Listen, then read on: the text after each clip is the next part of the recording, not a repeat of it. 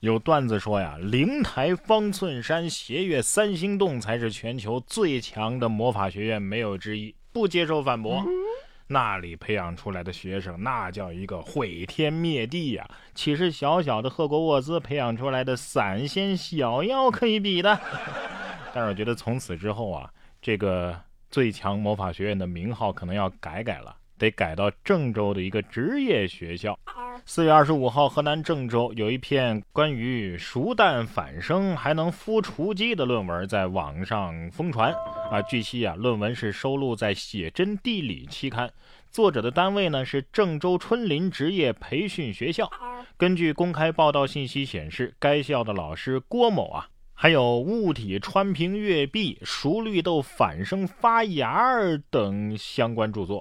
二十六号的上午，《写真地理》期刊表示，该论文啊确实是有些玄幻，正常审核是不会通过的。作者呀，应该是用了什么别的办法发表的。这哪是写论文啊？你这是写科幻不对，写魔幻小说的节奏啊！啊，郭老师，您这要是不拿个诺贝尔奖，恐怕是很难收场了啊！熟蛋还能变回生蛋，还孵小鸡儿，那我看复活恐龙也不再是梦了啊！这位郭老师、郭校长在接受采访的时候还说了，人家外国请我去研究，我都没去啊。这个科学没有国界，但是科学家是有祖国的。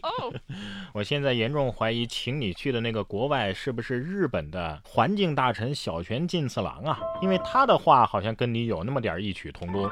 日本政府近日提出了温室气体减排新目标，将原本较2013年度减少百分之二十六，大幅提高到减少百分之四十六。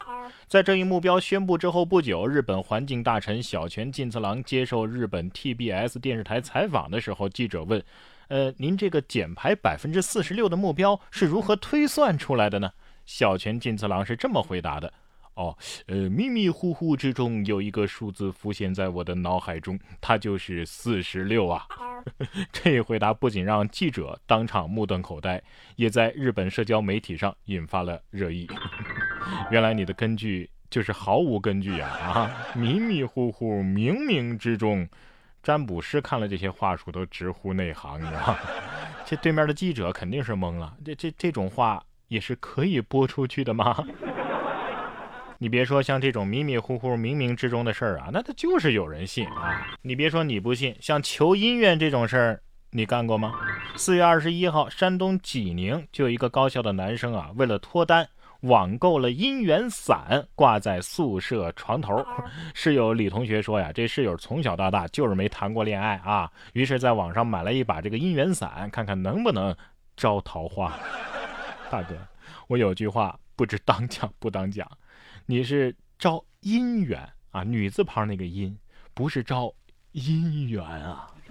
舍友都害怕了，更不用说异性了。来人，拿我的唢呐来，为你演奏一曲爱的旋律呀。如果我没看错的话，你这应该是一朵牡丹花啊，牡丹母胎单身呢。大学生忙着求姻缘，这初中生啊已经开始学理财了。二十四号，佛山市外国语学校有一节名为“神奇的货币”的商学课。数十个初一的学生正在讨论，如果家里有一百万，该如何理财。据悉，这个课程啊，涵盖货币、理财、银行等等知识，旨在帮助这些零零后树立健康的财富观和消费观。记者随机采访了多位同学，他们均表示，日常啊有使用压岁钱和花零花钱的机会。有同学称，零花钱大都呢是花在买零食上了，也有同学省钱来买课外书。多位学生认为有必要学习如何和钱打交道。看到没有，零零后都开始学理财了，而且还是一百万起。那没有一百万的怎么办呢？这课的门槛啊实在是太高了。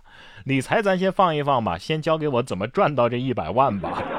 啊，不过梦想还是要有的。万一哪天我悄悄发财，惊艳了所有人呢？啊！不过，关于理财呀，这哥们儿确实是应该好好学一学了。前段时间市场上出现了一波炒鞋热，不少年轻人啊都希望抓住这个机会炒鞋大赚一笔。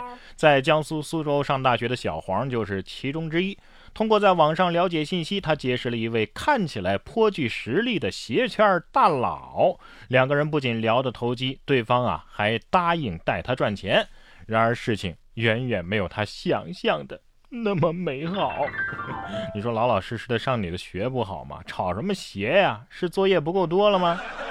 遇到这样的诱惑呀，多问问自己，饼就这么大，为啥钱不是人家自己赚呢？哎。再说了，炒鞋被坑，值得同情吗？你们本质上也是黄牛嘛。这个性质啊，就是割别人韭菜未遂。对呀，这年头别说是赚钱了，就是偷钱也讲个基本法。近日在湘潭，一男子尾随八旬老人上了一辆公交，当时这老人的包里啊有八千多现金，男子在犹豫多次之后，只偷走了。五百块，老人回家之后发现，哎，我这钱咋少了呢？于是报了警。嫌疑人唐某被抓之后交代啊，一是想到这老人带这么多钱，有可能是他的救命钱啊；二是觉得偷八千的话，这量刑是不是会重啊？于是把剩下的钱就给塞回去了。目前老人的五百块钱已经被追回，唐某呢，则是被刑拘。不是我说，哥们儿，你这么有良心的话，为什么非要来当小偷呢？啊？你这心态，是又想进局子又害怕进局子呀？啊，你不会是偷了五百块钱，还想让大家夸你还回去七千五吧？啊，什么样的事情该夸呀？哎，分内的事情做得很好，还能再额外的锦上添花。四月十一号就有一个帖子，叫“为了让广大市民下载防骗 APP”。深圳的民警叔叔啊，把警犬都拉出来卖艺了。嘿，网友晒图表示，扫码就可以摸狗。深圳为了反诈骗也是绝了。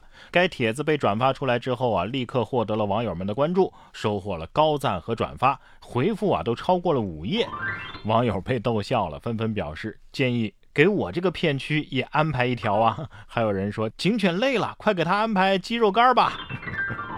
狗子心想。我就是工具狗本狗啊！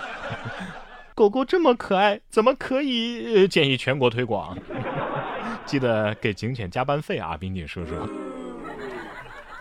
在今天的节目当中啊，我们说到啊，现在初中生都要学理财了。其实啊，市面上绝大多数教你理财赚钱的书也好，网课也好，都是割韭菜。但是学一些经济学的原理呢，倒是对我们没什么坏处。生活当中很多常见的现象，其实都跟经济学的原理密不可分。你比如说，为什么可乐的瓶子是圆的，牛奶的盒子却是方的？为什么人们结婚的年龄会越来越晚？为什么几乎全新的二手车也比真正的新车要卖的便宜很多呢？这所有的为什么背后，其实都蕴含着非常丰富的经济学原理。而这些原理的答案，在这里为大家推荐一本书《牛奶可乐经济学》。他呀，就是用最常见的生活场景为你讲解经济学的原理，颠覆你的认知，让你学会用经济学的眼光看待这个世界。如果你对生活充满好奇，想知道经济学是如何影响我们的生活的，了解经济学的妙趣，那么《牛奶可乐经济学》这本书你一定不要错过。然哥读书会本期就更新了《牛奶可乐经济学》。我会用十五分钟以上的时间为你精读拆解这本书当中所讲的一些精华所在，教你用经济学的眼光来看待这个世界。然哥读书会是我发起的一项读书分享会，为你精选全球一百本好书，每本书十五分钟以上的拆解精读，把每本书读懂读透，助你实现全方位的提升。如何加入我的读书会呢？打开微信啊，搜索“然哥脱口秀”这样一个公众号。关注之后就可以加入我们了。打开微信，搜索“然哥脱口秀”，加入我们吧。